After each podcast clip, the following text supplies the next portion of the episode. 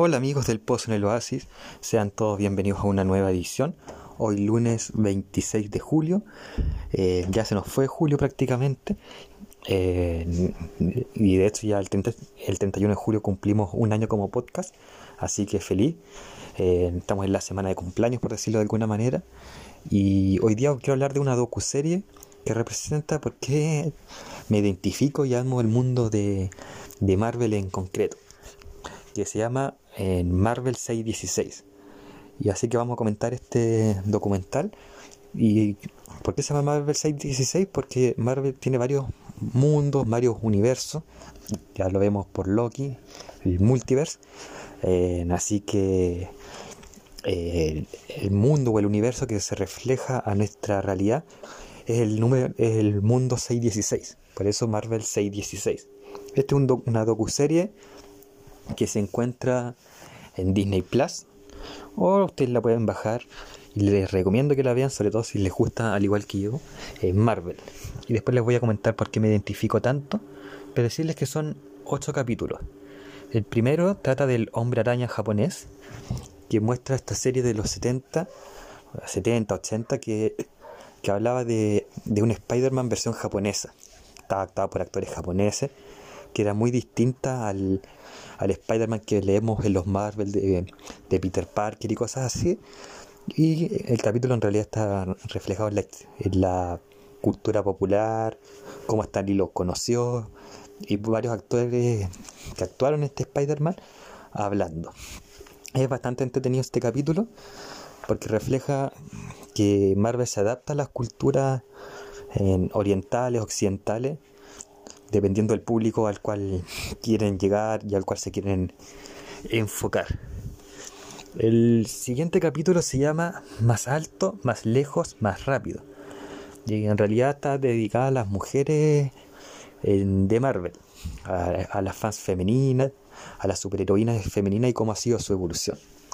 Se enfocan en dos personajes que son la Capitana Marvel y Kamala Khan, la Miss Marvel que es una de mis superheroínas favoritas, y cómo ellas han irrumpido en la sociedad para establecer que las mujeres están igual igual que los hombres, y cómo las mujeres se pueden ver reflejadas en, un, en unas series que hasta en los 90, 80 estaban dominadas 100% por nosotros, el público masculino.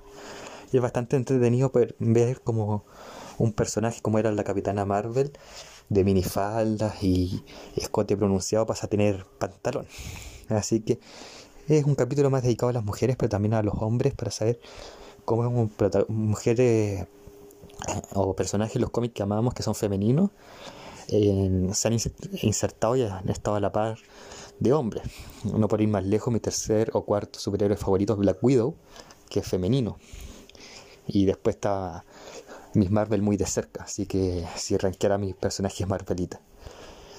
El tercer capítulo son artesanos asombrosos y muestra en, diversos artistas, específicamente españoles, de cómo ellos han dibujado o están inmersos en dibujar cómics. Nos presentan a dos dibujantes españoles, como les digo, y refleja el mundo latino. Si en el primer capítulo refleja este mundo oriental con tradiciones distintas, acá nos vamos a, a nosotros, los latinos, los españoles, los hispanohablantes, y cómo nosotros encajamos en el mundo Marvel. De hecho, salvo Chile, yo soy chileno, así que hay mayor predilección en el, mundo hispano por Marvel que DC. De nuevo, salvo, salvo Chile, así que por lo menos el capítulo 3 no me llamó tanto la atención, quizás por eso, pero es llamativo igual. El capítulo 4 está un poco más como de comedia, pero busca como personajes Marvel perdidos. Se enfocan en un grupo de animales que, que, pueden hablar como humanos y actuar como ellos, pero también hablan de otros personajes perdidos de Marvel, como un castor, unos chicos en un auto, etc. Es bien freak este capítulo y es porque está un comediante guiando el capítulo. Pero también lo hace atractivo eso, porque hace, nos hace ver personajes que están olvidados y que uno igual se puede reflejar con ellos y, sentirse atraído por estos personajes. De hecho, me gustaría ver este grupo de, de animales en, en algún cómic resucitado. No sería mala idea. El quinto capítulo se llama Ponte el traje y lo encontré bastante entretenido.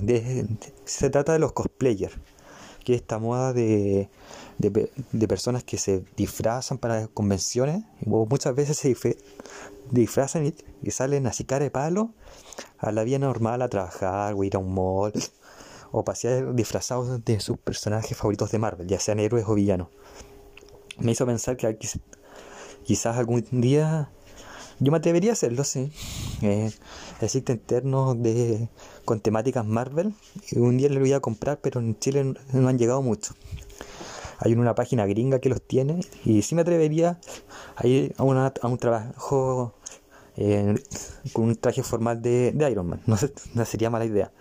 Me gustó el mundo de cosplay a través de esta de este capítulo, así que no descarto en el futuro ser un cosplayer o cuando ya hablan de nuevo las Comic Con Chile o estos eventos chilenos, ir a un ir a un, un, evento como cosplayer. Además que está, está preciso ir para allá como cosplayer. Después tenemos un capítulo que si el, el anterior, que era el Ponte el traje, me hizo eh, alucinar y desear ser un cosplay. El séptimo, que es abriendo la caja, eh, me encantó porque yo soy coleccionista, colecciono Funko. Eh, quizá ustedes lo recuerden por los primeros capítulos que hice del podcast, de varios que he hecho. entre paréntesis voy a cambiar los días a, miércoles y, y sábados desde agosto, así que para que estén atentos y no, para que tengamos más contenido. Pero me encantó conocer la historia de los Funkos, de ciertos en juguetes, en, eh, como que existían antes, de Hasbro, de mm, entre otras cosas, pero además, ¿qué se pueden hacer con ellos? Nosotros que somos pailones grandotes con estas figuras. Muchos la ocupan como objetos de colección, no las sacan de la caja, o algunos como yo, las sacamos de la caja y las tenemos ahí como en una repisa, en una repisa donde las admiramos. Pero hay otros que hacen fotografías. De hecho, hay un loco que aparece ahí que, es un genio eh, de la fotografía. Y todos estos hablan acá como por qué coleccionan figuras de Marvel y qué es lo que les atrae de este mundo. Eh, es bastante genial porque por lo menos a mí me ha hecho eh, leer los cómics, la figura de los Funko más que las películas en sí. Entonces me sentí muy identificado con, las personas que aparecen ahí, con los que hablan de los coleccionistas y ver al gerente de Funko ahí hablando de, la influencia de Marvel y, en los Funko es más gratificante aún. El séptimo capítulo, que es el penúltimo, se llama El método Marvel, que es básicamente como un escritor que ha estado varios años en Marvel, desde los 70, 80 por ahí, hasta nuestros días ha, visto distintas formas de, escribir en los guiones para los cómics, los cómics de Marvel. Cómo se, ha adaptado a las nuevas audiencias, cómo se ha adaptado el entorno de trabajo.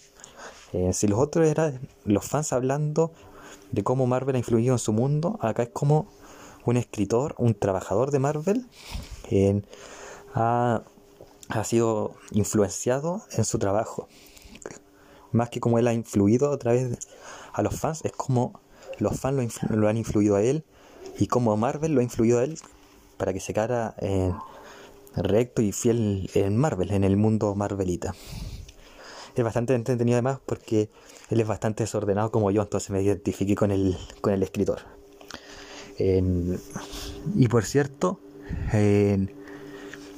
eh, la última capítulo se llama Bajo el reflector.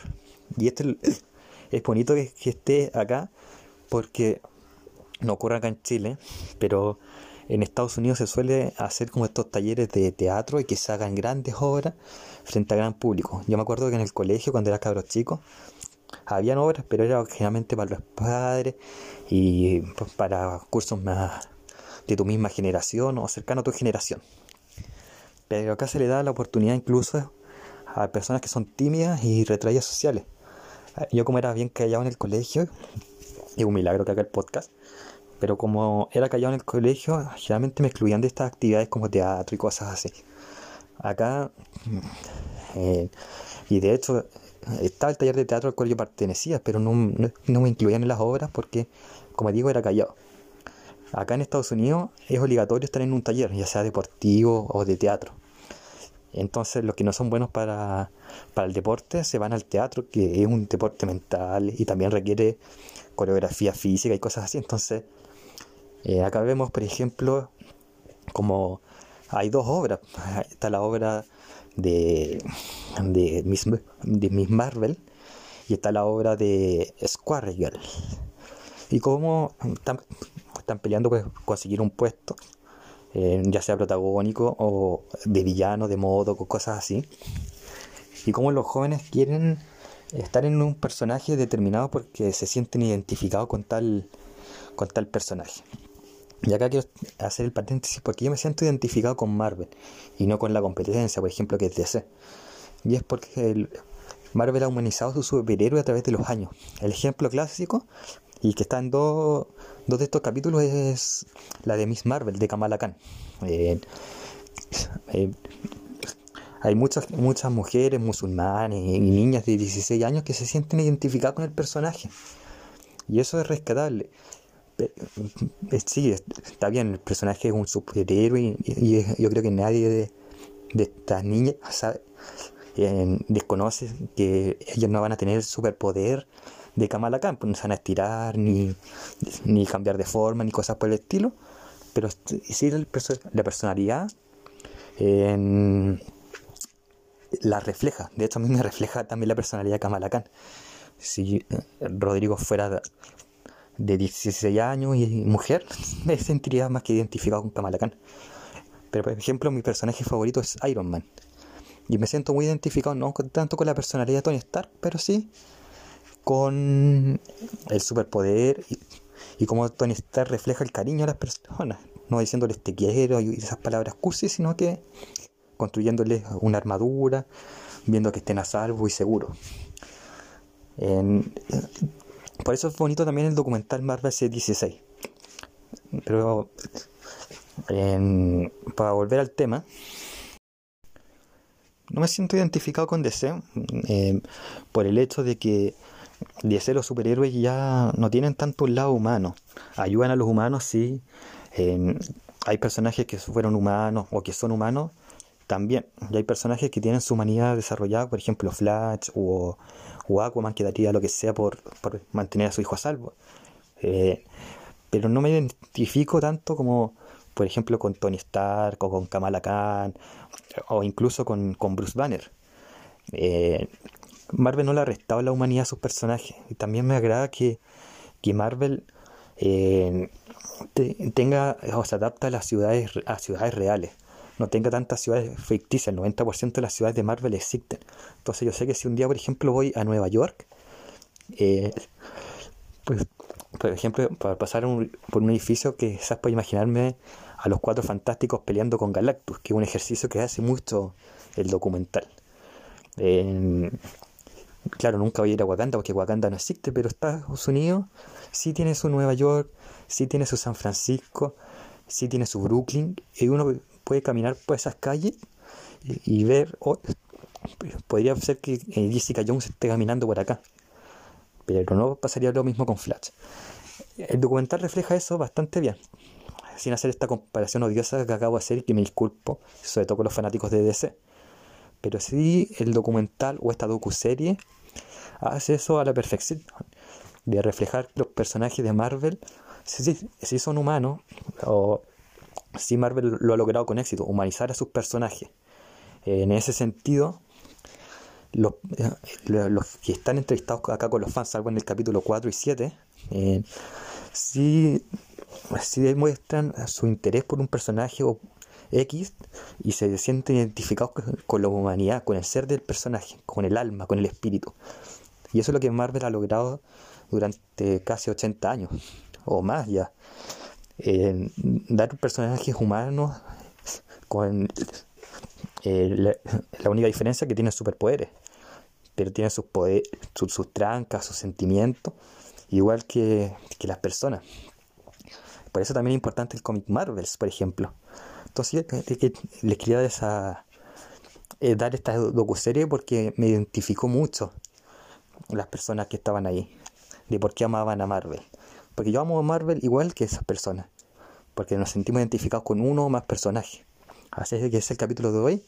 Les deseo que tengan una buena semana, porque ya estamos lunes y nos queda semana para rato, pero yo los voy a estar acompañando acá en su podcast amigo, El Pozo en el Oasis. Saludos y buen resto de lunes y, y, la semana.